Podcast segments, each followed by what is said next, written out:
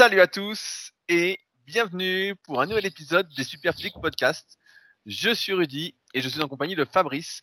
Nous sommes les fondateurs du site superphysique.org destiné aux pratiquants de musculation sans dopage et nous sommes très heureux de vous retrouver aujourd'hui pour un nouvel épisode. Salut Fabrice. Salut Rudy. Alors ça se voit pas mais j'ai la pancarte gréviste mais je sais le podcast quand même. Gréviste Quoi? Toi tu fais la grève? Qu'est-ce qui se passe? Eh bien parce que Rudy en fait il a mis un autre podcast cette semaine qui est une interview de Julien Bensaïd qui passait beaucoup dans le monde du muscle quand le monde du muscle existait et donc on n'avait pas de raison de faire ce podcast cette semaine, il y en avait déjà un et a fortiori que c'est les vacances. Les, gens veulent savoir tes nouvelles aventures. On va, on va renommer le podcast les nouvelles aventures du petit Fabrice. On veut savoir ce que Fabrice a fait cette semaine, qu'est-ce qu'il n'a pas fait, est-ce que déjà il a toujours son chien euh, qu'il gardait? Oui, oui, oui, oui, j'ai toujours le chien, mais j'ai revu le propriétaire, donc a priori, il devrait pas m'abandonner le chien, donc euh, je devrais retrouver ma vie normale d'ici quelques semaines. quelques semaines? Euh, Ouais, ouais, ouais. Bon, en fait, c'est un peu compliqué. Le type euh, cherche un appart et pour le moment, il l'a toujours pas trouvé. Alors, quand il le retrouvera, bah, il récupérera le chien, mais en attendant, bah, j'en ai la garde. Et donc, je fais mes heures de marche rapide avec le chien et abandonner la nage libre et abandonner la course à pied. Alors du coup, tu sais, bah, histoire et, le, et le triathlon alors? Ouais, bah le triathlon, euh, je me réentraînerai quand j'aurai plus le chien. Du coup, pour optimiser les marches rapides, j'ai remis mon gilet lesté. Donc maintenant, je, ah remets, le, je remets le gilet lesté pendant ma marche rapide. Et alors, du coup, alors attention, j'ai fait tout des statistiques sur les filles qui courent versus les mecs qui courent. Parce que du coup, comme je promène le chien tôt le matin, pendant une heure et demie, j'ai le temps de voir passer les gens. Surtout que j'habite dans une région où il y a des vacanciers. Donc en ce moment, il y a beaucoup de vacanciers. Je peux donc affirmer que localement, en tout cas, il y a beaucoup plus de filles qui courent que de mecs.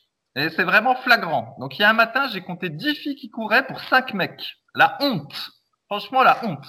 Et le matin suivant, c'était équilibré. Donc il y avait eu cinq filles, euh, cinq garçons à peu près. J'ai plus les trucs, mais c'était à peu près équilibré. Quand on pense que dans les années 90, quand je courais euh, vers chez moi, quand j'étais post-adolescent, il devait y avoir neuf mecs pour une fille, et franchement, je suis choqué. Et alors, en plus, quand tu vas voir les, les magazines, donc si tu rentres dans une euh, librairie, dans une un bureau de tabac ou des fois il y a des il y a des magazines aussi dans les hypermarchés, et eh ben tu t'aperçois qu'il y a plein de magazines euh, de running ou euh, fit pour les filles ou même des magazines de running qui auparavant étaient plutôt euh, avec des couvertures hommes ou maintenant il y a des couvertures filles. Et donc en fait, euh, j'en déduis que les filles sont en train de devenir sportive et que les mecs, euh, bah, je sais pas où ils sont, où ils se cachent, mais je les vois pas quoi. Je les vois un peu sur le vélo. Sur le, en cyclisme, là, on voit, il y a quand même plus de mecs. Et en, dans, chez les surfeurs, il y a aussi plus de mecs. Mais alors en course à pied, franchement, euh, c'est la, la, la rétamade. Et le Non, pire, mais, euh, ça m'étonne pas, ça m'étonne pas ce que tu je dis. finis, je finis, c'est qu'en plus, il y a tous les âges. Alors des fois, tu vois des filles de 20 ans courir, et des fois, il y en a qui ont la cinquantaine, ça court, et il y en a même qui courent pas mal. Hein. C'est pas que euh, trottiner, il y en a qui, y en a qui courent bien. Et donc, euh, pour dire, j'en ai vu deux qui étaient en train de courir dans le parcours de sable que j'avais fait pendant le confinement. Et donc, c'est pas un parcours pour les pour les homosexuels. hein. Et donc, euh, c'est pas un parcours pour les gays. Ah bah oui, on n'a plus le droit de faire ce genre de blague. Alors, Oh, euh, prison, prison. si tu n'es pas une minorité gay, tu n'as plus le droit de faire la blague que c'est un truc de gay. Alors, il faut trouver une autre. euh, euh, voilà, c'est pas un parcours pour les fillettes. C'était le parcours que je faisais pendant le confinement. Et ben là, j'ai croisé deux filles en train de le faire et je me suis dit, bah merde, elles en veulent celles-là. Et pour le moment, je n'ai pas vu de mec en train de le faire, le parcours là. Donc tout ça pour dire que euh, voilà, les filles euh, sont en train de prendre leur revanche. Donc qu'est-ce mais que ça- vous ça- attendez Ça, ça m'étonne pas qu'il y ait de plus en plus de filles euh, qui fassent euh, du sport, de la course à pied, etc. Moi, j'ai remarqué en, en musculation que euh, quand une fille se prenait au jeu de la musculation, pour de...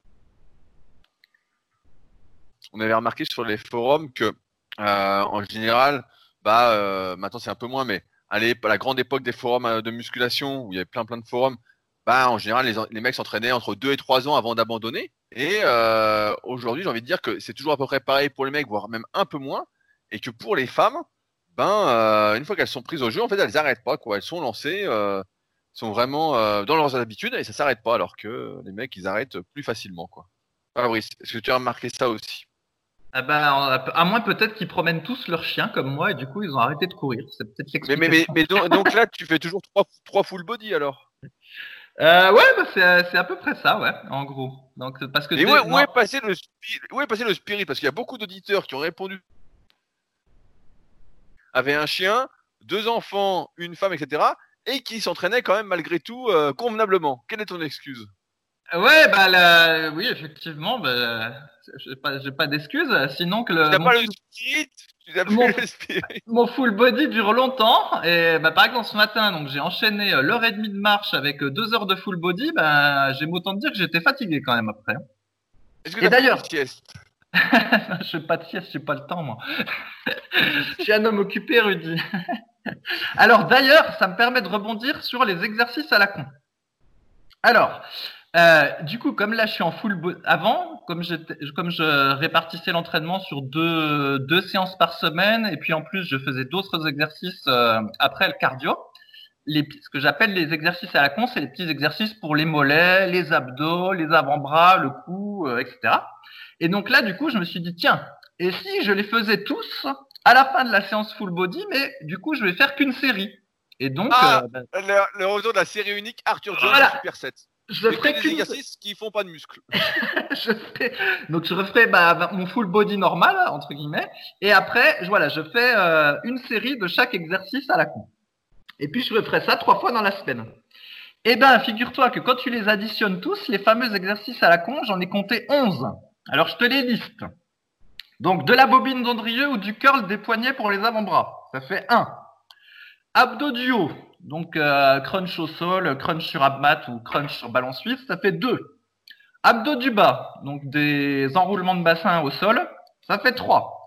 Ensuite, on a le gainage frontal, ça fait 4. On a gainage oblique gauche-droite, ça fait 5. On a gainage fessier, ça fait 6. Après, il y a le L-fly allongé pour l'infra-épineux, ça fait 7. Ensuite, pour ceux qui sont encore acharnés de l'infra-épineux, on peut faire la version assise ou la version avec le shoulder horn, qui est un accessoire qu'on peut commander sur, euh, sur Internet. Et donc là, on doit être à 7 ou 8, j'ai perdu le compte. Et il reste encore à faire les mollets debout, jambe gauche, jambe droite, les mollets assis et encore le cou. Et en fait, faire qu'une seule série de tous ces exos-là, bah, ça te prend presque 20 minutes.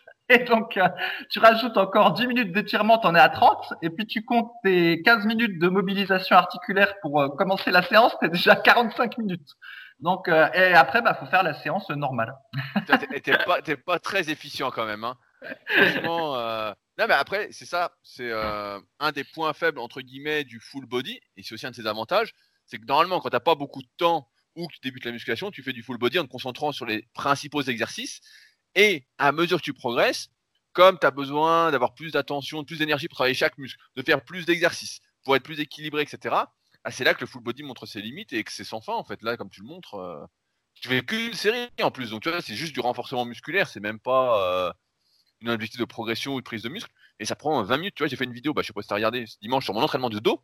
Il y a des mecs dans les commentaires, ils disaient, mais attends, euh, il y en a au moins pour 20-25 minutes d'échauffement avant d'attaquer la séance, c'est beaucoup trop long, etc. Et moi, je suis là, je dis, mais c'est pas long en fait, 20-25 minutes euh, avant de faire sa première vraie série. Euh, c'est ça en fait qui se passe normalement. Hein. Tu fais, comme tu as dit, 10-15 minutes de mobilisation, euh, un peu d'étirement l'un tu chauffes un peu sur le premier exercice, tu chauffes un peu tous les autres muscles en circuit, etc. Puis tu arrives vite à 20-30 minutes quoi. C'est pour ça que quand tu n'as pas beaucoup de temps, moi je conseille en général, bah, mieux vaut faire moins d'exercices dans sa séance pour privilégier l'échauffement, les mobilisations, etc. Plutôt que de vouloir trop en faire et puis de négliger tout ça, toute cette partie-là qui est indispensable pour durer. Mais tous ces exercices, tu dis exercices à la con, mais ces exercices en fait qui sont euh, hyper importants pour la longévité. Et là, on parle même pas en plus de tout ce qui est. Euh, là, toi, tu es assez souple de base, donc des étirements. Moi, j'ai pas mal d'élèves qui, euh, des fois, ne prennent pas le temps de s'étirer et qui, après quelques semaines, se disent Ah, je suis méga raide, etc. Et doivent s'étirer et qui s'étirent après tous les jours pendant 20 minutes, une demi-heure. Ils se disent Merde, c'est hyper long en fait, quoi. c'est hyper long. Et je leur dis Bah ouais, ouais. Je dis C'est hyper long, je suis bien au courant que prendre soin de soi, ça prend un, temps fou en fait. Surtout aujourd'hui, bah, avec euh, toutes nos habitudes euh, sédentaires, euh, à être assis, même si on essaye de bouger, de marcher, etc. De faire en plus de la muscu et en plus de faire de l'activité cardio, ce que promener le chien n'est pas, bien évidemment, et tout le monde sera d'accord avec moi. Ouais, bah, Je pense que tu, le concept de marche rapide doit t'échapper un peu, Rudy. Mais oui, mais oui. c'est une nouvelle épreuve, c'est le triathlon avec chien. C'est une nouvelle épreuve que tu viens d'inventer, on appelle ça les, le super physique triathlon. Ah non, mais. Tu fais avec un, un gros chien, faut qu'il fasse au moins 40 kilos, et comme ça, t'es nickel. Eh ben, figure-toi qu'avec le chien, je peux, je vais dans l'eau en fait. Je peux marcher dans l'eau avec le chien et le chien il nage à côté de moi, mais moi je peux pas nager et le chien nager, ça va pas. Mais il va dans l'eau le chien. Hein. C'est un chien de compète. mais quel super chien. T'as vraiment du bol, hein. franchement. Euh, je suis sûr que tout le monde t'en envie. Non, mais c'est pour ça, voilà, le full body c'est bien, mais après, dans cette optique un peu de longévité, de prendre soin de soi, etc., bah, le problème c'est que ça fait des séances interminables. Quoi. Là, combien de temps dure ton full body avec tout ça? Eh ben mon full, ben là ça dure ça dure deux heures parce qu'en fait donc il y a cette partie là puis après il y a l'entraînement proprement dit tu vois où tu vas faire euh, quatre séries de rowing à un bras, euh, quatre séries de développé incliné, euh, quatre séries d'oiseaux, euh, quatre séries de rowing euh, sur le banc, euh, quatre séries de curl pupitre, quatre séries d'extension triceps. Donc il y en a que je fais en superset hein, parce que sinon même ce serait trop long. Mais ouais, ça, ça prend du temps. Et, et, les, et, les, cuisses. Et les cuisses, voilà, il faut encore rajouter le, le squat ou les fentes. Alors bon. Mais bon, voilà. voilà c'est la séance de la mort. Quand tu fais rowing à un bras et des fentes dans la même séance, t'es dégoûté. Euh, là, là, c'est pour ça qu'en fait, tu fais qu'un exo de cuisse dans la séance. C'est ça qui te permet de garder le moral.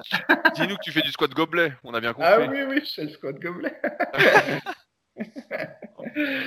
enfin, voilà. T'as plein d'exercices comme ça. Et tiens, j'ai une anecdote. C'est la dernière fois, il y a euh, Dorian à la salle qui, a, été entraîné dans un fitness park, là, parce que sa soeur était de passage. Et euh, elle a inscrit un fitness park, donc il a été avec.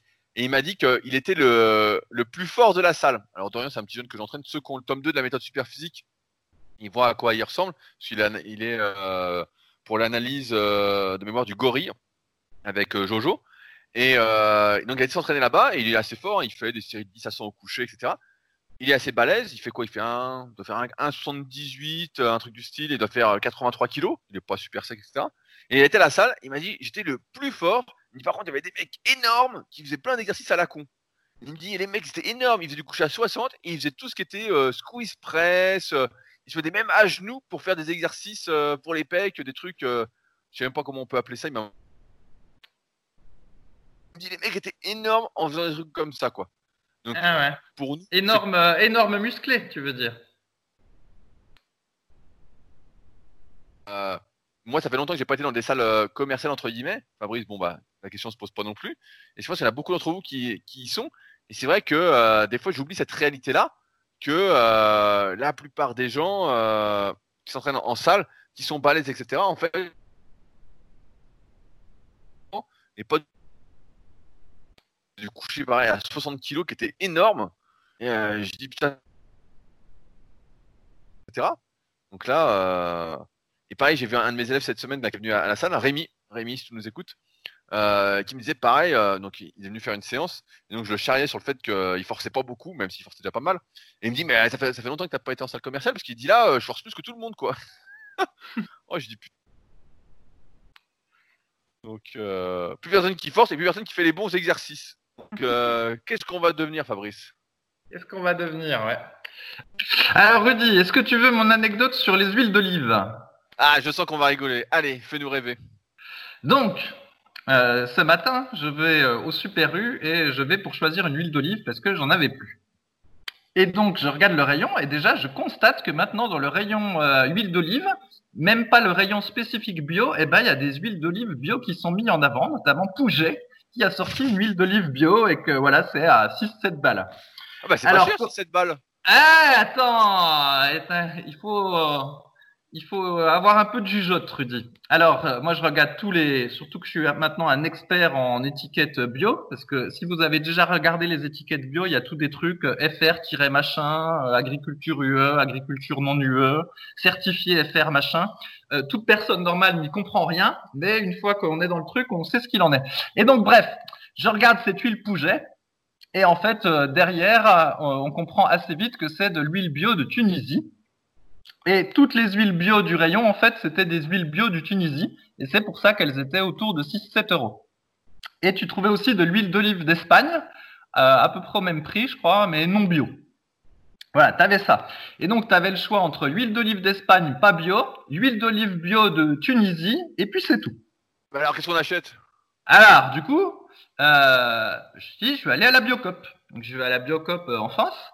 Et là, je vois ah, une bouteille avec de l'huile d'olive bio venant de France. Donc, c'était des olives françaises et elle était pressée en France. Ok? Ah, combien? Allez, 14 euros.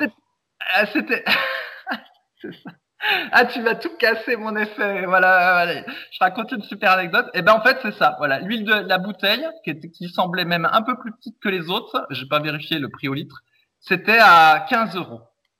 Et en fait, c'est ça. Et en fait ça, cette anecdote-là, ça montre aussi euh, des fois les problèmes que nous on est confrontés sur Superphysique Nutrition et que des fois il y a des gens ils nous écrivent ils nous disent oui pourquoi euh, tel ou tel truc euh, il vient pas de France et il vient de je sais pas de, de Finlande euh, pour nos flocons d'avoine je crois qu'ils viennent de Finlande. Pourquoi vous n'avez pas fait le truc français etc machin? Et donc il y a deux problèmes. Le premier problème c'est que des fois les grossistes eh ben on les contacte et en fait ils nous répondent pas. C'est comme s'ils avaient déjà euh, écoulé leur production auprès d'autres personnes et ils veulent pas travailler avec nous en fait et ils nous répondent pas. Alors, je sais que c'est surprenant, on se dit, on se dit, imagine, il y a quelqu'un qui t'appelle qui en gros te dit, je veux te donner du fric, euh, je veux t'acheter des choses, et en fait, ils te répondent pas. Voilà. En, plus, on, ne parle pas de 100 euros, quoi. ouais. Donc tout, tout français qu'on est, on se dit ah bah tiens, on va contacter des Français, nous aussi on est Français, et ils vont nous répondre et tout va être bien dans le monde des bisounours. Bah non, des fois il n'a pas de réponse en fait. Faut se battre pour avoir des réponses. Et donc bah euh, on travaille avec euh, avec d'autres grossistes. Et euh, bah, parfois, entre guillemets, ils nous imposent leur pays parce que eux, il se trouve que eux, ils proposent de ce pays-là. Et euh, du coup, c'est cette marchandise-là qu'ils proposent et c'est pour ça que nous, on arrive à avoir celle-là. Ça, c'est le premier truc, c'est que voilà, on, choisit pas nécessairement aussi facilement que ça d'où ça vient. Et le deuxième truc, eh ben, c'est qu'en fait, quand ça vient de France, c'est hyper cher. Voilà, la plupart du temps, c'est cher en fait. Et euh, du coup, même si les gens nous disent qu'ils préfèrent le truc français, patati patata, patati patata, comme moi, hein, eh ben n'empêche que je l'ai pas acheté euh, l'huile bio euh, ah, française à 15 euros. Bah oui, j'ai acheté l'huile tunisienne bio. Et d'ailleurs, je, pose la question en fait. Franchement, est-ce qu'il faut mieux une huile tunisienne bio ou une huile d'Espagne non bio? Ben, Sincèrement, j'en sais rien. Hein. Je n'en sais rien. Parce que quand l'UFC que choisir avait fait des tests sur euh, quelques huiles bio tunisiennes, ils avaient vu que malgré le truc bio, euh, elles comportaient encore des résidus de, de pesticides. Mais bon, après, c'est des histoires de l'eau. On peut pas être sûr que c'est tous les, toutes les huiles bio tunisiennes qui sont comme ça. Des fois, même au sein de la marque, eh ben, ça se trouve, il va y avoir un changement d'approvisionnement, puis tu, on va avoir une, une autre type d'huile. Donc, en fait, euh, moralité, on ne sait pas. Et donc, cette problématique que j'ai eue avec les huiles, de savoir laquelle choisir, euh, non bio Espagne, bio Tunisie ou bio français, mais qui coûte deux à trois fois le prix des autres, eh ben, euh, des fois, c'est un peu la problématique qu'on a sur, euh, sur Superphysique. Et il faut réussir à composer avec tout ça. Voilà. Euh, ah, voilà. Ah, après, ce qu'on essaye de faire, c'est de faire le meilleur compromis. C'est comme quand on choisit un programme d'entraînement ou quand je fais un programme d'entraînement avec quelqu'un qui me contacte pour être coaché. C'est qu'est-ce qu'on peut faire, qu'est-ce qu'on peut pas faire, quel est le mieux entre guillemets pour toi, quel est ton idéal? parce que c'est sûr que là, si tu as l'huile d'olive à 15 balles, bah, je sais pas comment toi tu te sers l'huile d'olive. Moi, je m'en sers pour la cuisson. Donc j'en ai rien à, 15 balles, euh, je sens pas le goût. Hein. C'est pour faire mes œufs pour pas qu'ils accrochent trop dans la poêle. Donc euh, je vais pas acheter de l'olive à 15 euros. Mais euh, mais c'est vrai que de toute façon c'est hyper compliqué. C'est vrai qu'avant de faire la marque de complément euh, super physique, qui est disponible sur superphysique.org slash nutrition, surtout des suppléments pour la santé entre guillemets. Là, c'est par les flocons d'avoine, mais on fait surtout notre produit phare actuellement est la protéine végétale bio. en fait, avant de vouloir faire des compléments bio, en fait, on se rendait pas compte de tout ce qu'il y avait comme certification, les différences, etc. Et là, en contactant, euh, comme a dit les grossistes, etc., on se rend compte que ouais, c'est pas si simple de faire ce qu'on veut. Et euh, bah, d'ailleurs, on est bien aidé par les laboratoires avec lesquels on travaille, qui nous aident sur les formulations, etc. Donc, euh, mais c'est vrai que ouais, c'est une bonne question ça. Est-ce qu'il y en a qui préféraient payer le triple même? Des, fois, bah. des, fois, c'est le triple. Hein. On rigole, on l'a utilisé le double, mais des fois c'est le triple. Hein. Ouais ouais bah moi je te dis qu'ils préféreraient pas quoi. et, euh... et par exemple, bah, là on travaille sur, euh, on essaye de faire un super granola.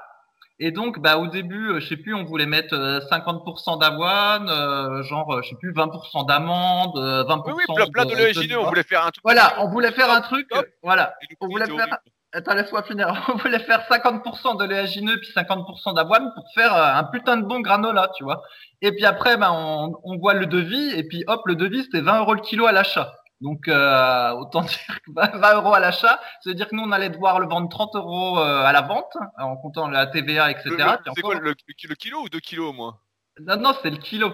Et, ah euh, et donc, du coup, ben, on est obligé de mettre de l'eau dans nos vins, dans notre vin, puis on peut pas faire un super granola comme ça, même si on aurait voulu. Et donc, moralité, quand il y aura notre super granola qui sortira, où on a, on veut plafonner le prix de vente à 15 ou 20 euros, ben, nécessairement, il y aura pas 50% d'oléagineux. Mais voilà, c'est pas parce qu'on déteste les gens ou euh, parce que on a, on n'avait pas un idéal de qualité. Euh, c'est simplement que la réalité nous rattrape, quoi. C'est ça. Ouais, mais de toute façon, c'est toujours pareil. C'est pareil. Moi, j'ai pas mal d'élèves euh, qui sont pas euh, multimillionnaires euh, comme toi, Fabrice, et, qui me disent voilà, est-ce que je dois manger bio ou pas? Et je leur dis bah, je dis ça dépend le budget en fait. C'est comme les compléments. Ils me disent combien de compléments je dois prendre Non, non, non, non. hier, il y a quelqu'un qui m'a écrit par exemple qui avait un qui dépense à peu près 600 euros par mois en complément santé. Ah bah alors là, je dis putain, je dis peut-être ça fait beaucoup quoi. Et t'en as d'autres, des fois c'est ils ont 30 euros par mois. Et je dis, bah voilà ce qu'on va faire, quoi. Mais c'est comme le bio. Euh, personnellement, euh, la viande, bah, je n'achète pas bio parce que c'est hors de prix. Bah, toi, tu manges pas de viande, donc c'est le problème est réglé. Mais euh, par exemple, les œufs, les œufs qui sont bio, c'est pas beaucoup plus cher si vous prenez par gros paquet. Notamment, moi, je suis, fais de la pub pour Auchan. Mais si vous prenez par paquet de 24, c'est 29 centimes l'œuf. Et c'est pas des petits œufs, c'est des œufs moyens. Donc c'est pas mal. Mais et puis il y a des trucs, pareil, le poisson bio, c'est hors de prix. par contre, tout ce qui est riz, si vous mangez des pâtes, etc. Les fruits bio, pareil, c'est hors de prix. Mais bon, si vous n'avez pas un petit producteur à côté de chez vous, euh, je pense que c'est quand même préférable de manger, peut-être manger moins de fruits, mais euh, acheter du bio. Donc ouais, c'est toujours des histoires de compromis, etc. Mais ça, c'est hors de prix. C'est hors de prix quand c'est hors saison aussi. Quand c'est dans la saison, c'est moins cher. Là, par exemple, as les, là, c'est la parenthèse bucolique. Les concombres bio, là, ils coûtent quasiment le même prix que les concombres pas bio parce que c'est la saison du concombre. Combien coûte un melon, Fabrice, bio? Ma copine, elle en a acheté, elle m'a dit le prix, j'ai failli m'étouffer avec le melon. ça fait 3, 3, 4 euros, je crois, un melon bio. Exactement. Putain, 3,80 le melon. À chaque bouchée, je faisais une Après, c'est toujours pareil. Ça dépend aussi s'il vient de France ou d'Espagne ou trucs comme ça. Mais bon, tout est hyper compliqué. Bon, je vais pas m'étendre là-dessus parce que c'est un podcast de muscu. Mais il y avait eu toute une polémique. Ce qu'on disait, faut mieux prendre du bio français que du bio espagnol. Mais après, il y avait l'histoire que le bio français, des fois, c'était dans des serres qui étaient chauffées au gasoil, alors que le bio espagnol, des fois, il n'y avait pas besoin que les chairs soient chauffées parce que là-bas, il fait plus chaud. En bref, c'est d'une euh, complexité. Euh, on essaye, on peut faire on essaye de faire le mieux qu'on peut, voilà, mais on peut pas faire parfait parce que c'est impossible. et, d'ailleurs, à ce sujet, ça me permet de renchérir sur la sortie prochaine de mon livre. Il n'y a aucun rapport. Ah, le mais si, le compromis, parce que c'est quelque chose que j'explique abondamment dans mon livre, le guide. Ah, il me fait marrer celui-là, putain. Le guide de la prise de masse au naturel que j'ai reçu. Euh, j'ai reçu mon exemplaire cette semaine. Il est exceptionnel. Je disais à Fabrice, L'imprimeur a fait vraiment un travail de dingue. Il est encore plus beau que mon premier livre, Le guide de la musculation naturelle. D'ailleurs, merci encore à ceux qui laissent des commentaires sur Amazon. J'ai vu qu'on était à 236 commentaires et que Fabrice approchait les 100 commentaires avec son livre Musculation-Alter. Musculation Alter. 96 commentaires, Fabrice, j'ai regardé tout à l'heure. Donc ça monte, ça monte. Et donc là, euh, comme ce coup-ci, c'est moi qui euh, l'édite, qui envoie les colis, etc., qui vais tout faire euh, de manière artisanale. J'avais un peu peur du résultat. Et euh, la qualité, bah, quand vous l'aurez, vous verrez, c'est euh, exceptionnel, vraiment exceptionnel. Et donc, justement, dans ce livre-là, qui est consacré à la prise de masse, donc surtout à l'alimentation, qui est la suite du premier livre, ben, euh, j'explique comment construire, entre guillemets, sa meilleure diète pour soi, et notamment pour la prise de masse, même s'il y a une partie générale qui convient en, tout temps, que ce soit sur le choix des aliments, le timing des repas, la fenêtre anabolique, parce que ça nous faisait sourire récemment sur le forum en fonction pareil de son budget, euh, qu'est-ce qu'il faut acheter, qu'est-ce qu'il faut pas acheter, les compléments à prendre, qu'est-ce qu'il faut pas prendre, quels sont les plus importants, euh, comment modifier sa diète, etc. Donc vraiment, euh, je passe en revue tout ce qui existe sur la prise de masse. Hein, ça fait 220 pages. Donc je suis assez content du bouquin. Franchement, j'ai fait la vidéo hier pour vous le présenter vous le montrer. Donc je vais lancer, pour ceux que ça intéresse, les précommandes le dimanche 2 août. et le livre sera envoyé à partir du 15 septembre. Parce que comme c'est moi qui fais les envois et qui dois faire imprimer un certain nombre de livres, j'ai besoin de savoir un petit peu combien je dois en imprimer pour pas me retrouver avec 10 000 livres dans mon salon. Et donc, euh, ceux qui, euh, qui précommanderont le livre auront euh, bien évidemment des petites surprises dans leur enveloppe que j'enverrai avec amour. Des petits goodies que j'ai fait faire pour l'occasion. Donc, petits goodies surprises, je n'en dis pas plus pour attiser la curiosité. Mais voilà, le 2 août, je sortirai une vidéo et les précommandes seront lancées. Donc, je suis très content. Je suis sûr que Fabrice va m'en acheter un parce que lui, ça fait longtemps qu'il stagne en prise de masse. Et donc, comme il voulait monter à 100 kg, vu que maintenant il fait plus que de la marche avec son chien et qu'il comptait prendre des mollets avec son vegan mollet et que maintenant il fait plus qu'une série de mollets euh, tous les deux jours, bah là, s'il prend 20 kg de poids de corps et qu'il fait sa marche avec son chien et son gilet de l'Est, il aura des gros mollets. Et pour ça, il faut faire une belle prise de masse au naturel. Eh ça me fait penser que quand j'avais fait sortir mon livre, donc au début, euh, j'avais des exemplaires que je vendais moi-même sur mon site internet et du coup, comme j'avais disposé moi-même des exemplaires puis qu'on approchait de la période de Noël, je crois que j'avais fait une offre où c'était un ou deux euros de plus et en contrepartie, bah, j'écrivais un mot personnalisé sur le livre, euh, patati patata, tu vois. Et en fait, eh ben personne n'avait commandé cette version-là euh, super dédicacée pour faire un cadeau. Est-ce que tu les as encore pour Noël 2020 non, non. Mais alors après, du coup, j'ai essayé une autre. Donc ça, euh, c'est-à-dire qu'en fait, comme je n'étais point un influenceur à l'époque, euh, personne n'avait voulu mes exemplaires dédicacés. Alors après, j'ai essayé un autre truc, mais je l'ai peut-être déjà raconté. Donc si j'ai déjà raconté, il faudra me couper. C'est qu'un coup, j'ai acheté un livre aux USA et le type, en fait, il m'avait fait une dédicace sur le livre. Et apparemment, en fait, il dédicaçait absolument tous les exemplaires. Euh, il avait dédicacé tous les exemplaires de son livre qu'il avait envoyé à Amazon. Et ensuite, c'était Amazon qui expédiait. Et du coup, je pense que tous ceux qui achetaient son livre via Amazon, ils tombaient sur l'exemplaire dédicacé. Et du coup, c'était, euh, on trouvait ça très sympa. Et il y avait plein de gens qui lui envoyaient des photos euh, avec le livre pour le remercier. Alors je me suis dit, ah ben j'ai peut-être une chance de rendre mon livre euh, viral, de faire du marketing viral. Comme euh, ceux qui suivent savent que je suis un apprenti marketeur, un marketeur en herbe. Et donc j'ai fait une dédicace sur une centaine de livres que j'ai envoyés à Amazon et puis qui petit à petit ont été vendus en fait. Eh ben, jamais personne m'a envoyé une photo avec le livre. Ça n'a pas marché. il n'y a pas, il a pas eu le retour euh, qu'il y a eu avec ce type aux États-Unis. Voilà. C'est parce que tu n'es pas américain. Moi, je peux te dire que euh, via mon site leadercast.fr, donc je propose mon livre The Leader Project et je fais une dédicace euh, personnalisée à chaque personne. Alors, si je connais la personne qui achète le livre, parce que souvent, c'est des gens qui m'envoient des questions, des commentaires, des mails, etc. Ben, je mets un truc personnalisé, vraiment sur chaque. Et quand je connais pas la personne, bah, j'ai trois, quatre phrases, euh, pas bateau, mais qui sont dans ma thématique que euh, j'écris. Et donc, euh, bah, ce sera pareil pour le guide de la prise de masse naturelle. Moi, je vais dédicacer tous les livres sans qu'on me le demande particulièrement. parce que je ne crois pas que ça rajoute une quelconque plus-value, mais en tout cas, en termes financiers, mais en tout cas, ça fait plaisir et j'aime bien ce côté artisanal, de toute façon. Donc, comme ça, je fais l'enveloppe, je fais la dédicace, je mets les goodies et après, je suis content de mon enveloppe. c'est ça. Eh ben, je vais t'en acheter un, comme ça, je serais curieux de savoir quelle dédicace tu vas me mettre, vu qu'on se connaît. eh ben, je vais t'en mettre une bien, Fabrice, tu vas voir, tu seras gâté, toi. Tu pourras la personnaliser. Franchement, j'essaie de personnaliser quand je connais, bah, souvent j'ai des élèves, vraiment de personnaliser ça. Mais en tout cas, voilà, j'en dis pas plus. Je mettrai euh, progressivement, si vous êtes sur Instagram, je vais reprendre les publications à partir de demain. Bah, on est mercredi au moment d'enregistrer, donc euh, vous serez vendredi quand vous écouterez ce podcast-là. Et donc, euh, vous arrivez à passer la publication je vais faire trois, quatre publications pendant deux semaines en mettant le sommaire, le bouquin, tout, etc. Tout ce qu'il y a dedans. Et après, euh, ça devrait rouler. Et euh, croyez-moi, vous ne serez pas déçus là. J'en suis bien content de celui-là et je suis bien content euh, aussi de pas de ne pas gagner que 2 euros bruts par livre. ah, quel marketeur ah Musclé marketeur. C'est la vérité, c'est la vérité, c'est ça qui est important. Le marketing n'existe pas. Moi, je suis pour l'authenticité. Et tout le reste, pour moi, c'est du pipeau, c'est du vent, c'est de l'arnaque, de l'escroquerie. Et je suis contre tout ça. Euh, voilà pour les news de la semaine.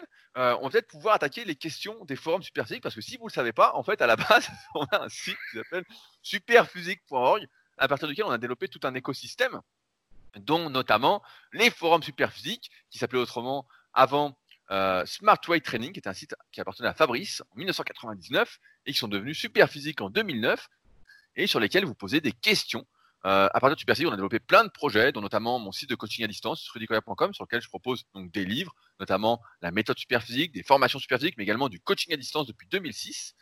Euh, il y a également le site de Fabrice, musculation-alter.fr, pour ceux qui s'entraînent à domicile avec des haltères, qui sont dans l'entraînement minimaliste. Fabrice surfe sur la tendance du minimalisme, vous l'avez bien compris. Il y a d'ailleurs quelqu'un qui m'a écrit cette semaine pour me dire j'ai vu le documentaire minimalisme, à quand euh, ce sujet traité euh, en podcast Leadercast Et bah, j'avais déjà fait depuis longtemps. Mais euh, Fabrice est un minimaliste de l'entraînement, vous l'avez bien compris. Et on a également le club superphysique, donc clubsuperphysique.org, qui est un club en ligne.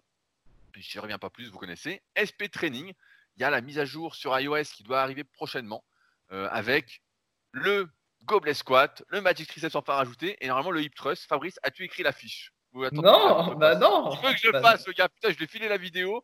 Il veut que je le fasse. Oh, oh putain, l'ordure. Et euh, donc voilà, mise à jour prochainement. SP Training sur iOS et le Play Store. Et on a également la salle super physique. Donc il y en a beaucoup d'entre vous qui m'ont écrit pour passer euh, euh, fin juillet, début août là. donc je ferai plein de photos avec ceux qui viennent passer. donc c'est sur Annecy, le super physique la salle super physique. Et enfin, la villa super physique qui est complète tout le mois d'août. Donc, pour ceux qui souhaiteraient venir passer quelques jours à la villa super physique, donc proche du super physique, mais proche d'Annecy, eh ben, ce sera à partir de septembre. Et dans ce cas-là, il faut me contacter avant que ce soit complet et que je puisse valider votre réservation au paradis. Ok. Est-ce que tu acceptes les chiens? Je n'accepte pas les chiens. je n'accepte pas les chiens ni les enfants, si jamais.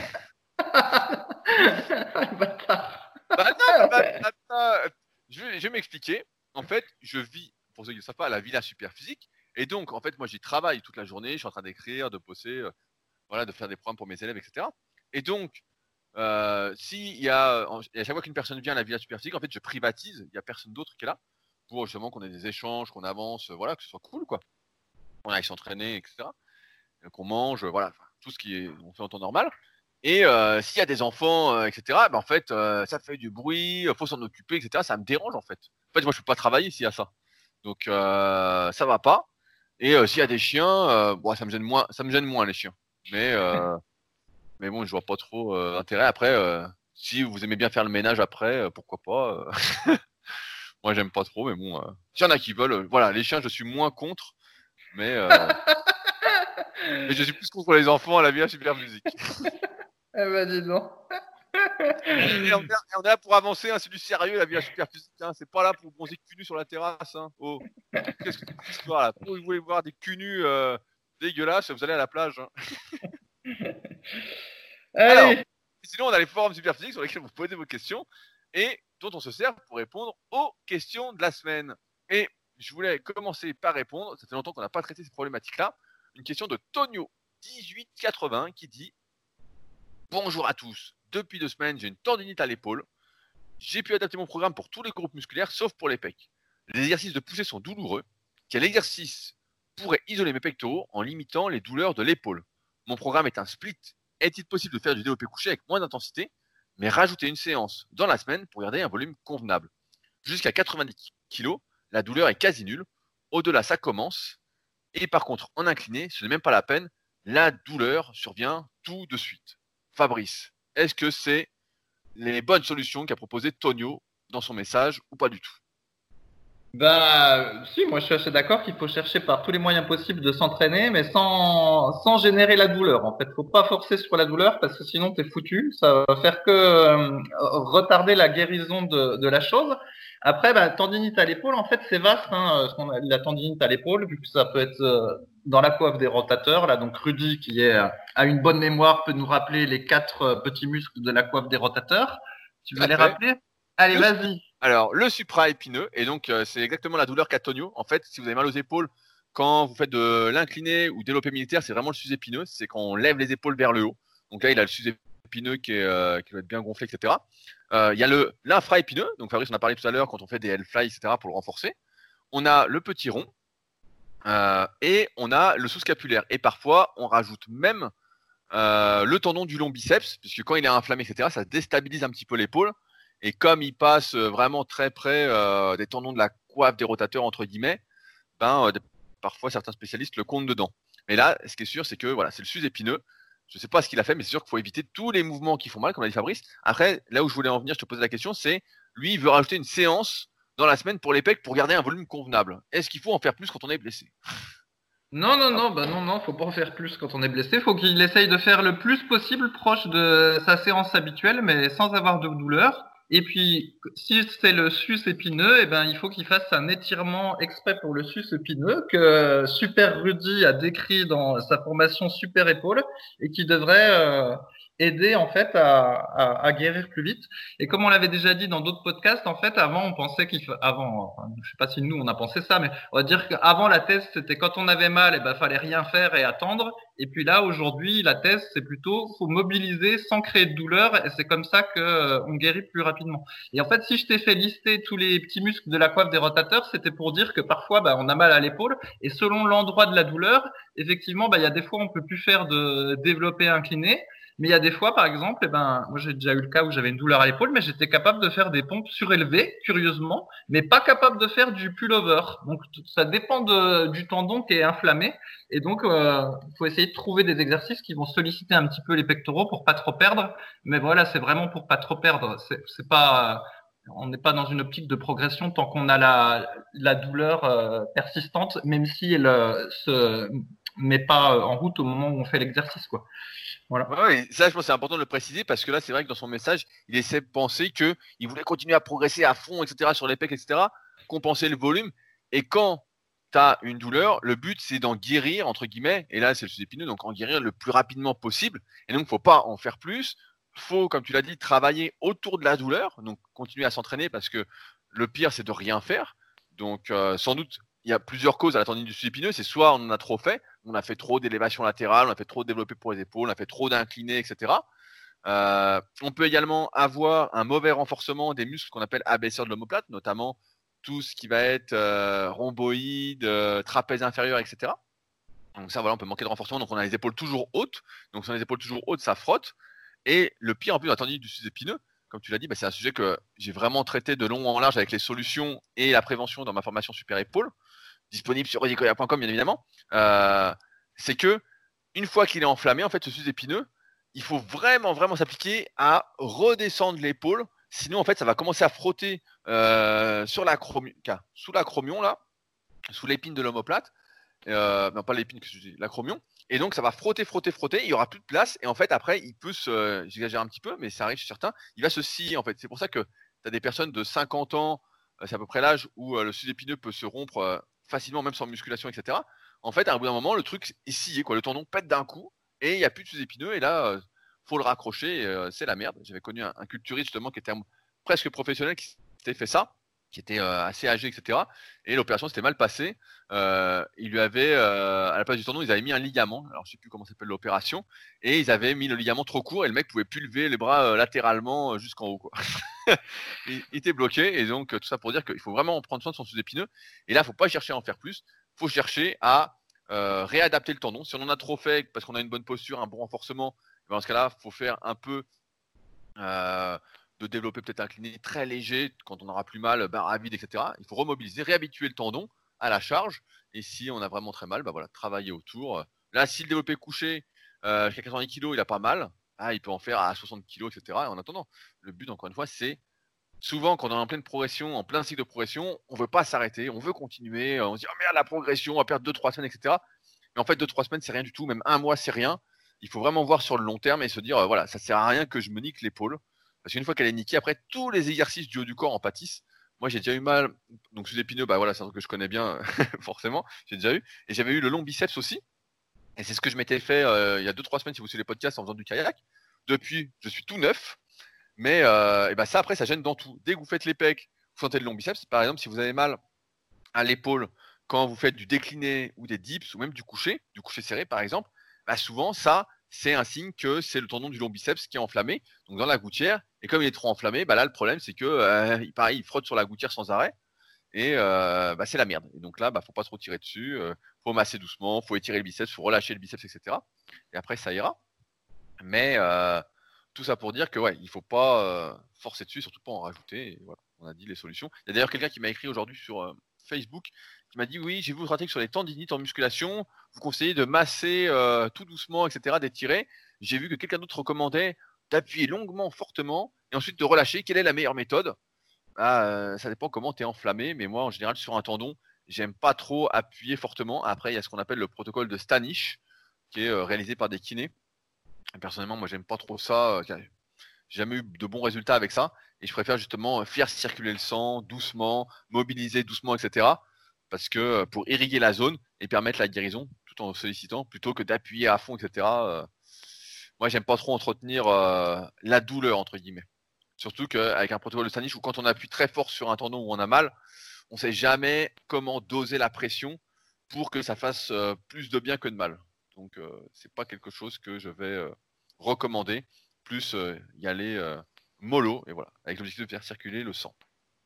Voilà, mmh. Fabrice. Ouais, je sais pas si tu te souviens, à un moment donné, je crois que je m'étais fait mal probablement à l'infraépineux et j'arrivais à faire du développé couché, mais par contre, impossible de faire du développé militaire ou impossible euh, d'ouvrir une porte en faisant comme un Hellfly. Mais par contre, le développé couché, ça allait à peu près.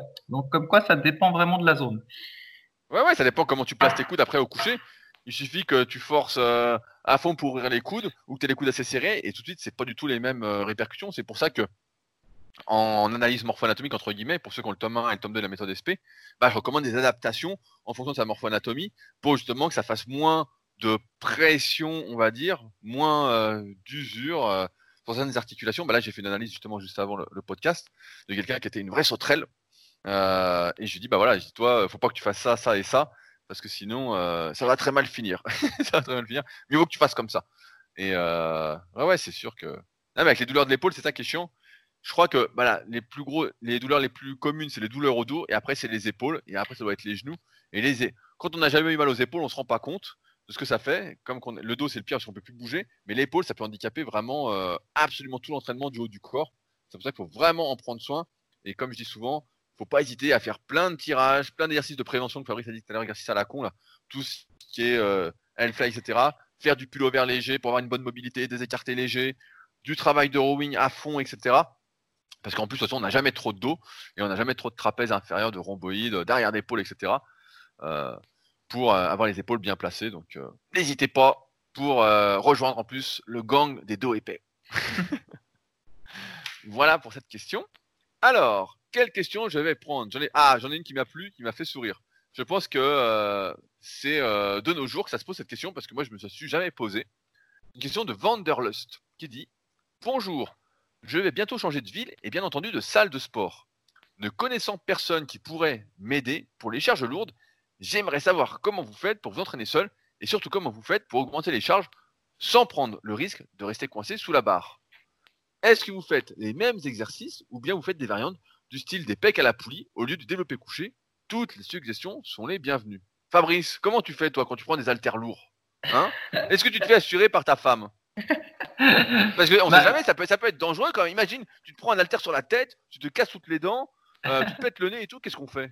Non, non, mais plaisante pas. C'est vrai que c'est pas la, la, question est pas si euh, est pas si bête quand même. Alors, on va prendre déjà le cas du développé couché barre. Donc comme nous, on était des guerriers, et ben plein de fois on a tenté des reps qu'il fallait pas tenter, et ben du coup ce qui se passe c'est que des fois ben, on reste coincé en bas, on restait coincé en bas, et donc on faisait rouler la barre euh, par-dessus le sternum, après sur nos abdos, ensuite on se relevait en faisant un soulevé de terre, et après un soulevé de terre partiel, et après on remettait la barre sur les repose barres, et ensuite, en ayant fait toutes ces opérations, on était tout fatigué et il fallait baisser les charges de 5 kilos à la série suivante parce qu'on avait perdu plein de force. Mais donc, toujours est-il que cette technique de se la prendre sur le bide, oh, jusqu'à, moi j'ai dû tester jusqu'à au moins 90 kilos et ça va. Voilà. ça pose pas de problème. Même, même, jusqu'à, moi j'ai fait jusqu'à 110 ou 120 kilos, ça va. Voilà. tu survis. Après, euh, à un moment donné, je me suis, j'avais, je devais mettre, j'avais testé de mettre la ceinture au développé couché, comme je cambrais pas mal, j'avais testé. Et là, par contre, quand tu te prends la barre sur le bide et que tu as la ceinture, là c'est chiant parce qu'en fait quand tu la fais rouler, et eh ben ta peau va se pincer, en fait elle va se pincer entre la ceinture et la barre, et donc après t'es tout rouge. Donc t'es un t'es un guerrier mais tout rouge. et donc Voilà, donc ça c'est la méthode quand tu n'as pas de partenaire et que euh, tu forces trop et que tu fais pas de cycle de progression, t'es pas, t'es pas, tu te connais pas trop. En fait, il se passe ça. Mais en réalité, avec le temps, ça arrive beaucoup moins ça parce que finalement tu te connais et tu sais qu'il y a t'arrêter euh, avant la rep la rep de trop en fait. Avec l'habitude, tu sauras que euh, la rep suivante, faut mieux pas la tenter parce que au pire, enfin au mieux, elle va passer en 10 secondes et, au pire, euh, tu vas te la prendre sur le bide. Donc là au développé couché, tu finis par savoir. Après bah, des fois, il y a des espèces de racks alors je sais pas comme c'est dans les salles, mais normalement, bah, il y a moyen de placer le rack de sorte que si tu te fais euh, coincer au développé couché, eh ben as moyen de que la barre soit arrêtée et du coup tu arrives à te faufiler euh, un petit peu sous le rack. Voilà, il y avait il y avait aussi ce truc là. Euh, donc ça pour les pour le développé couché barre, c'est les trois méthodes et jamais on a abandonné le développé couché barre parce qu'on avait peur de rester coincé au-dessous. Ça, ça, nous jamais, ça ne nous est jamais venu à l'esprit de, de, faire un autre exo pour euh, pour pas rester coincé. Après, j'avoue qu'au développé décliné, pour euh, avoir testé deux trois fois euh, en salle, euh, bah là, c'était un petit peu plus stressant parce qu'effectivement, quand tu te prends la barre sur le bide au développé décliné, là, tu te dis bah merde, comment je vais faire pour m'en sortir? Donc là, pour le développé décliné, Rudy va nous dire comment il fait, mais là, j'avoue, je, je ne sais pas. Et puis après, il y a pour le développer couché avec halter, ben il est vrai que quand les haltères sont assez lourds, il faut la technique pour les prendre. Ça encore pas trop de problème.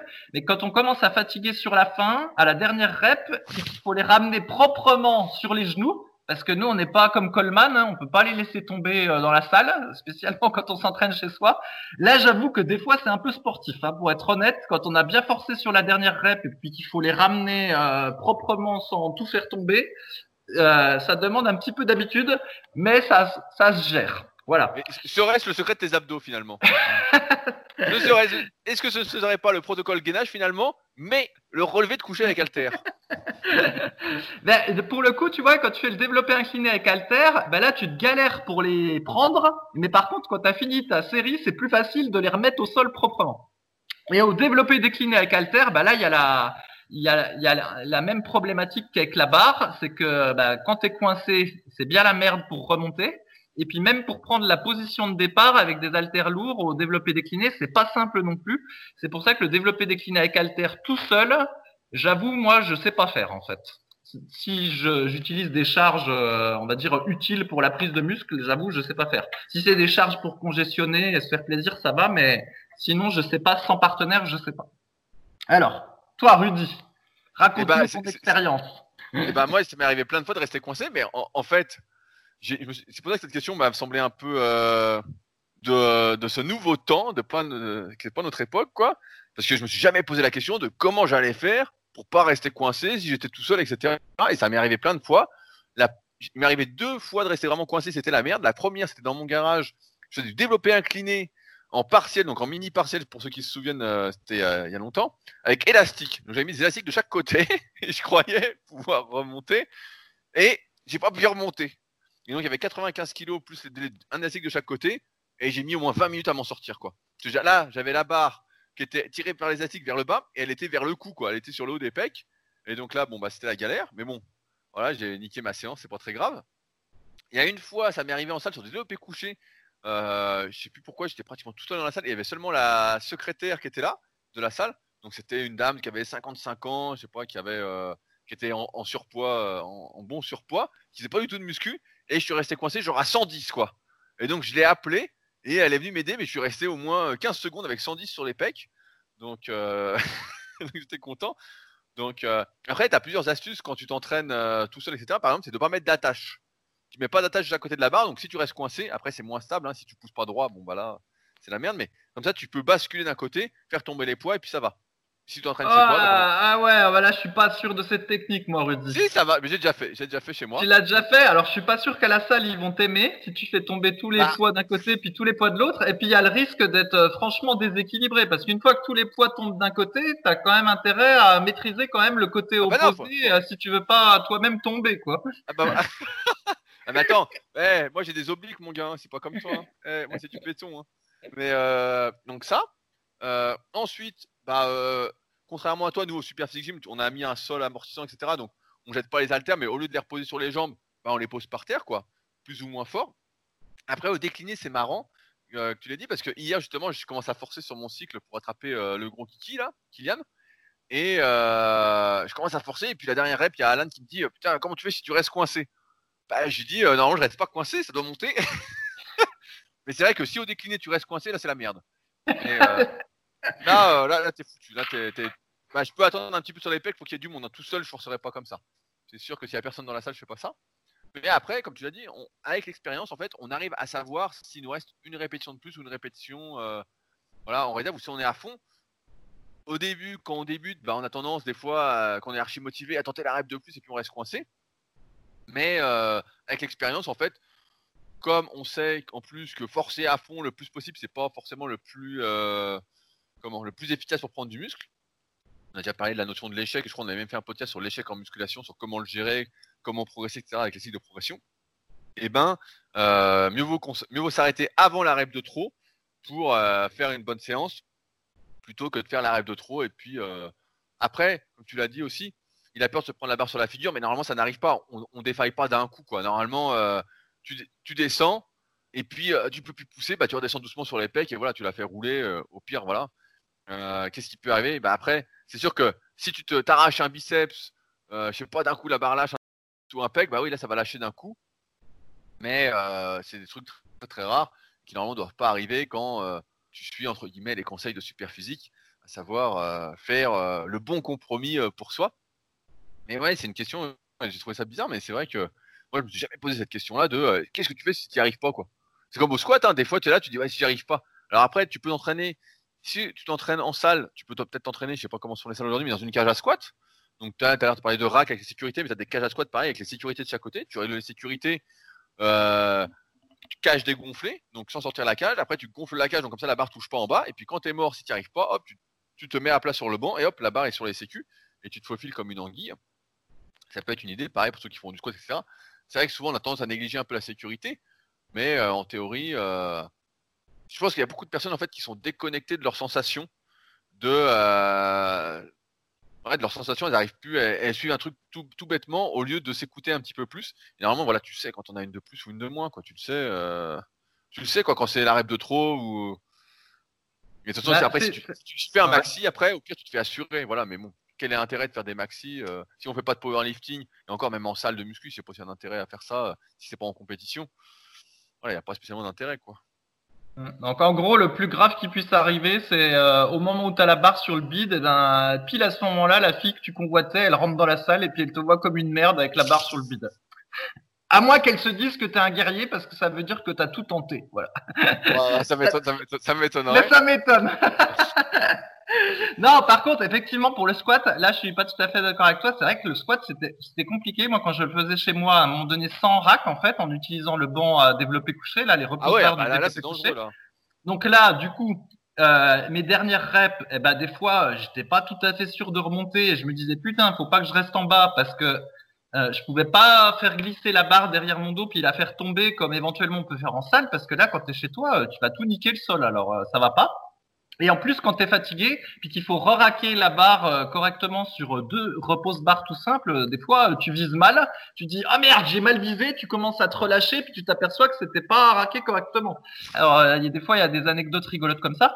Enfin, toujours est-il que là, pour le squat, c'était plus chiant parce que le squat, c'est plus difficile de dire si tu en as encore une ou si tu n'en as pas encore une. Tu vois C'est vrai que tu mets, que... tu mets dans une cage à squat normalement. Tu fais pas oui, oui, oui, bien évidemment. Mais je parle pour le coup, t'es chez, pour le coup, es chez toi. Parce que des fois, tu en as une en plus euh, en te penchant un petit peu en avant, quand c'est le squat arrière. Donc c'est pas comme au développé couché euh, où tu sais relativement bien si tu vas pas réussir la suivante. Au squat, des fois, euh, tu forces un peu, puis tu peux en avoir deux de plus. Hein.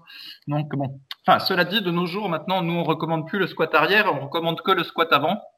Et donc au pire, si t'es coincé, ben voilà, tu tu l'as fait tomber, mais ça tombera peut-être de moins haut, je ne sais pas. non, non, ça va tomber, ça va tomber pareil, hein. Euh, de toute façon, quand tu es coincé au squat ou au squat avant, ce qu'il faut, c'est lâcher quand tu es en bas. Donc tu fais la négative et tu lâches en bas. Quoi. Comme ça, elle tombe de moins haut. Non, mais c'est vrai. Alors, j'ai une question spécialement pour toi, Fabrice, qui te concerne actuellement. Question de Diamé. Comment gérer une dépense calorique supplémentaire? Bonjour. Je me demandais comment gérez-vous lorsque vous êtes amené à faire une activité comme de la randonnée beaucoup de marches, du canoë avec des amis de la famille. Moi, je rajouterais, ou avec un chien. Quand ces activités durent plusieurs heures, il ne fait aucun doute que la dépense énergétique est assez conséquente. personnellement, je mange toujours le même nombre de calories tous les jours et je progresse très bien. Mais si je suis amené à faire une activité comme ça, en plus, ça impacte pas mal la récupération. Devrais-je manger plus pour compenser sur la journée? Fabrice, est-ce que toi tu compenses tes marches, même si tu as réduit tes autres activités finalement euh, J'imagine que tu manges moins? non, non, bah, je mange plus en fait. Mais ah bah oui. Ah ouais, parce que ça, ça en fait, de, ça en fait des calories. Qu'est-ce qu'on mange de plus quand c'est comme ça? Eh ben, mais en fait, moi, c'est très simple. Je t'explique. Donc, j'ai plusieurs variantes de shaker. Il y a le shaker qui est euh, protéine euh, végétale ou protéine de pois avec betterave rouge plus banane. Et puis, il y a le shaker qui est exactement le même, mais où je rajoute de l'avoine dedans. Et donc, euh, l'avoine, c'est quand t'as mérité, et pas d'avoine, c'est quand t'as pas mérité. Voilà. c'est aussi simple que ça. Et comment tu sais que t'as mérité? Est-ce que marcher 1h30 avec un chien, c'est mérité?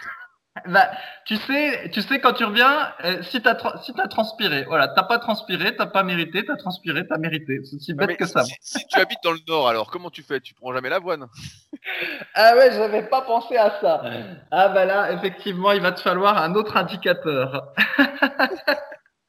Ah mais j'ai trouvé que c'était une bonne question parce que je pense qu'il y a pas mal l'été justement qui font plus d'activités, comme il fait beau, etc., qui profitent euh, d'activités extérieures. Moi personnellement si euh, je rajoute une activité, genre mais juste une fois, je peux peut-être marcher deux heures ou quoi, bah je mange pas plus si c'est qu'une fois. Mais si c'est régulier, euh, et bah dans ce cas-là, je vais rajouter. Là en ce moment, je fais pas mal de kayak. Donc j'ai même été faire une séance ce matin pour te dire Fabrice, une séance de folie. On peut dire que je prépare les Jeux Olympiques. Je cherche si un pays m'écoute, quelqu'un d'une fédération étrangère n'a pas de représentant pour son pays. Je, je, suis intéressé pour participer aux Jeux Olympiques, étant donné que chaque pays a le droit d'amener un représentant par discipline. Donc, je dis pas que je ramènerai une médaille. Il y a très peu de chance. Il y a aucune chance. Mais je veux bien participer aux Jeux Olympiques pour une fédération qui n'a personne. Donc, euh, n'hésitez pas à bah, contacter. N'hésitez pas. Pour, le Pérou, tu, tu, seras dans le. Mais pourquoi pas Ça me gêne pas. N'importe. Et tout ça pour dire que ouais, quand je fais des activités comme ça, qui deviennent plus régulières, bah là, j'augmente un petit peu. Et j'augmente notamment, bah, toi, toi l'avoine. Moi, j'augmente le riz. Je suis plus euh, riz que avoine. Et donc j'augmente et euh, j'augmente pour euh, à titre d'info, je rajoute au moins 50 grammes sur la journée, donc 175 calories, 200 calories. Et si c'est pas assez, parce que je surveille l'évolution de mon poids aussi une fois par semaine, si je vois que je maigris trop ou que sous les barres j'ai pas de jus, bah je sais qu'il faut que je mange plus. Sauf si je suis trop gras et que ça me fait du bien de sécher un petit peu. Mais oui, après si c'est juste une fois, normalement c'est bon. Après il y a aussi des signaux qui trompent pas si vous n'êtes pas complètement déréglé. Tu as le, signal de la faim même si la faim, voilà, avec nos habitudes alimentaires, est souvent déréglée aujourd'hui, il n'en reste pas moins vrai que euh, quand tu fais une activité et qu'après tu as vraiment faim, bah c'est signe que euh, tu dois manger un peu plus, quoi. C'est que ça suffit pas. Donc, euh, mais ça, ça concerne peu de personnes puisque beaucoup d'entre nous ont eu des mauvaises habitudes, etc. Et donc finalement sont complètement foutus et donc n'ont plus la bonne sensation de faim. Mais toi, Harris, est-ce que tu fais d'autres activités l'été à part promener le chien? Bah non, normalement je fais ma nage libre, mais bon, enfin normalement, je m'étais mis, mais du coup bah là il n'y a pas. Et donc euh, voilà. Alors, bah tiens, ça c'est une bonne question. Allez, c'est bon. Euh, j'ai une dernière question parce qu'après euh, on va s'arrêter là parce que ça fera longtemps. C'est une question de Zara Toustra 83. Sacré pseudo. Ah, et, attends, Rudy, est-ce que tu sais d'où vient ce pseudo? Étale-nous ta culture. Pas du tout. Ah, c'est dans un livre de Friedrich, Friedrich Nietzsche. Voilà, tout simplement. Qui est, qui est un grand philosophe allemand. Voilà. Oui, bah ça, voilà, oui, bah, un philosophe euh, de pacotille, quoi, qui a dit ce qui pas nous rend plus fort. Et on se rend bien compte que ce qui, ce qui, ne nous tue pas nous rend pas plus fort. Je sais plus qui, a dit ça la dernière fois. J'en parlais sur, euh, je sais plus où, où je disais, euh, non mais je disais à quelqu'un, non mais c'est bien ton truc, hein. On parlait voilà de renforcement des tendons et je dis non mais c'est bien ta théorie tout ça. Hein. Je dis mais euh, ces tendons en fait ils se renforcent un petit peu et après en vieillissant tu sens bien que en fait ils se renforcent pas quoi. et, que tu, dois trouver la, bonne dose pour pas et que plus ça va, moins tu peux en faire quoi. Et euh, le mec a été plein de théories. Euh, c'était un, jeune qui venait d'avoir son diplôme de kiné, je crois. Il dit, si, on a vu en cours, nanana. Je dis, ouais, non, mais c'est bien. Euh, moi aussi, j'y croyais à tout ça. Mais... la, la, pratique m'a montré que c'était pas vrai. m'a montré que plus ça va, plus faut faire gaffe. Quoi. Le mythe du super guerrier. voilà, le mythe du super guerrier, voilà, c'est pas vrai. Sauf que voilà, tu peux renforcer entre guillemets tes tendons, mais ça reste quand même assez limité. C'est comme les capacités de récupération, ça reste assez limité.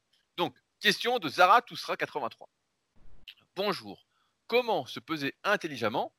Comment savoir si on a pris ou perdu en muscle ou en gras? Pour différentes raisons, déplacement, temps, type d'entraînement, nutrition, je fais des petits yo-yo pour mon poids. En gros, j'aimerais savoir si je gagne, perds du gras, gagne du muscle, perds du muscle avec une balance 1 pédance mètre. Cela me paraît une bonne méthode. J'en ai d'ailleurs repéré une sur Amazon qui a une très bonne review. Qu'en pensez-vous? Fabrice, est-ce qu'on peut suivre l'évolution de ces gains musculaires précisément ou de pertes graisseuses précisément avec une balance eh, attends, mais en plus, je crois qu'il dit qu'il en a vu une à 30 balles. Alors, ça m'a fait penser à toi, ton test de balance impédance mètre avec une à 15 000 balles. Ah oui, oui. tu te souviens. Ah oui, 33 euros. 33 euros. 33 euros. elle est en promo, elle, elle était à 69 et c'est Amazon Choice. Elle a 205 557 évaluations. Ah, c'est bizarre. Hein. Ah, bah, c'est bien. Voilà, alors là, je sais pas comment ils en ont acheté ceux-là, mais. Euh...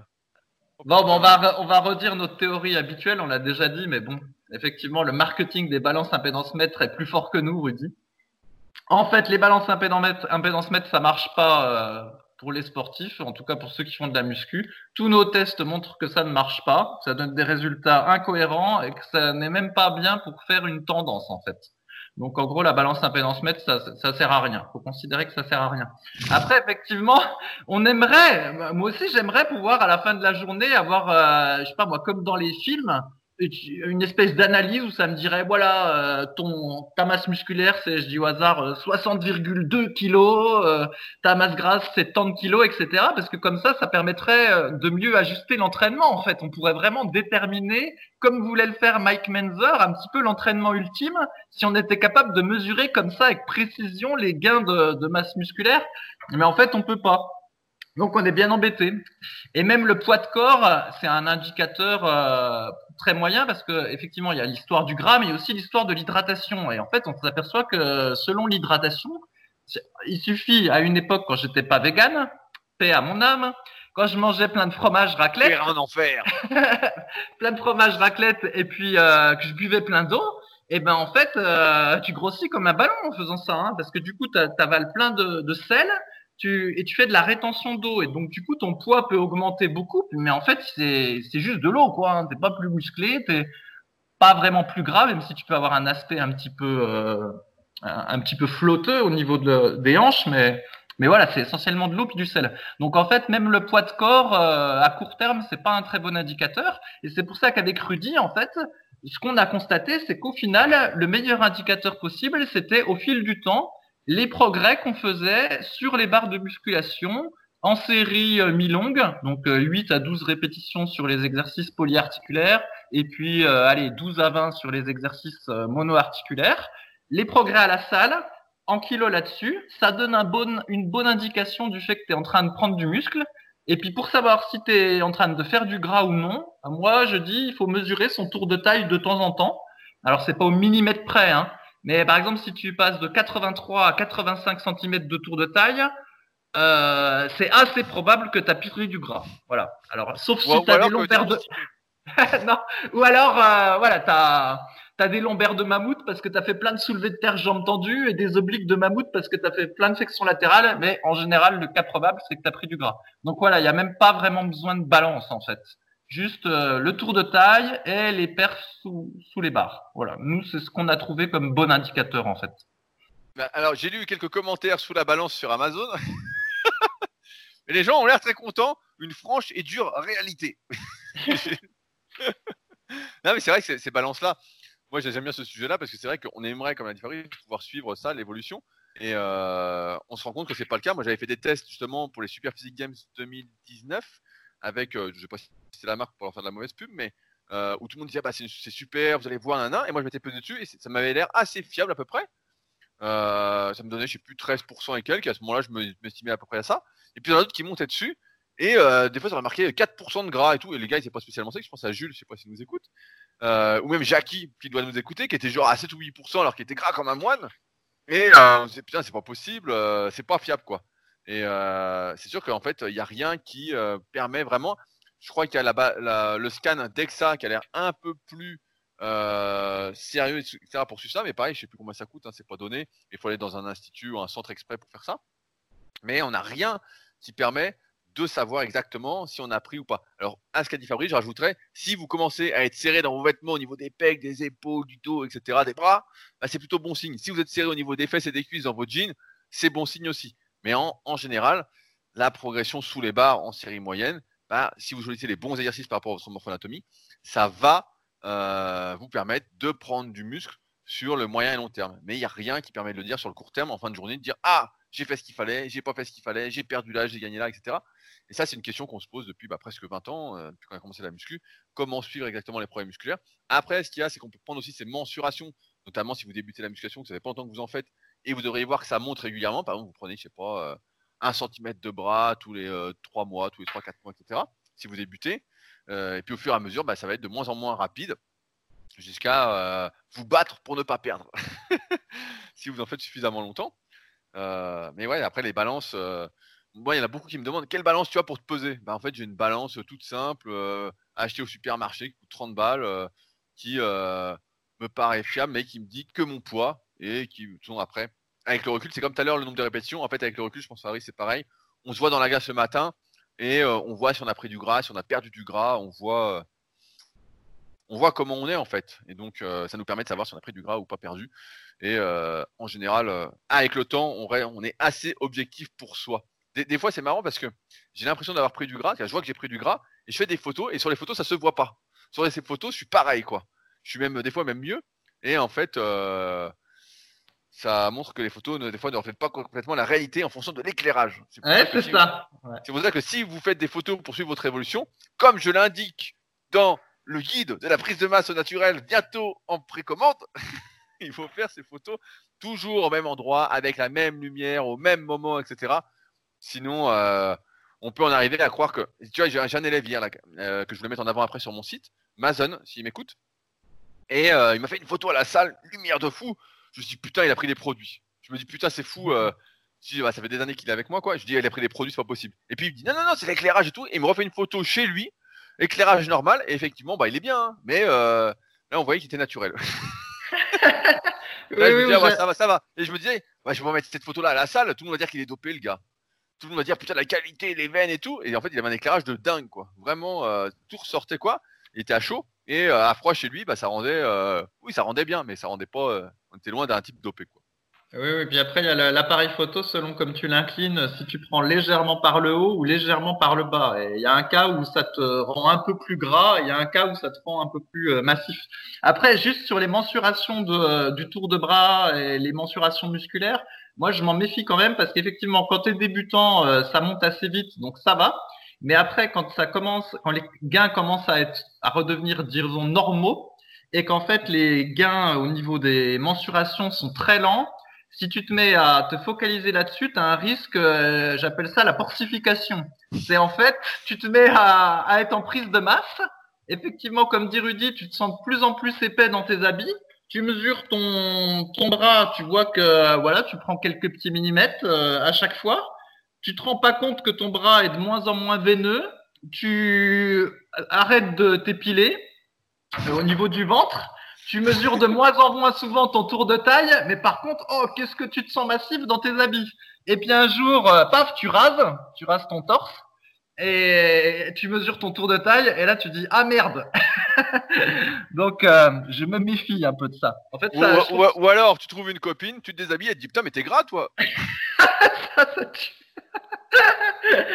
voilà, donc en fait, euh, je me méfie des mensurations des, des, membres parce que normalement la progression est quand même tellement lente que euh, ça met trop longtemps à se voir au niveau des centimètres. Donc finalement, c'est pas, on peut s'amuser à, à, mesurer une fois par an, quoi, mais au final, ça n'aide pas.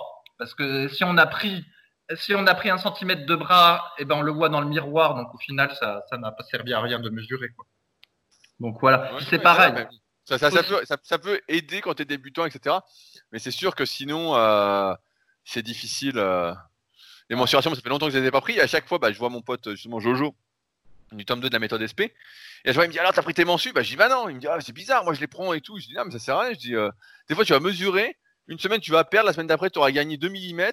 À la fin, euh, tu fais. Euh, moi, je dis pas, fais la porcification, après, je fais, tu fais une dépression. Tu dis merde, je m'entraîne autant pour euh, être pareil. Quoi.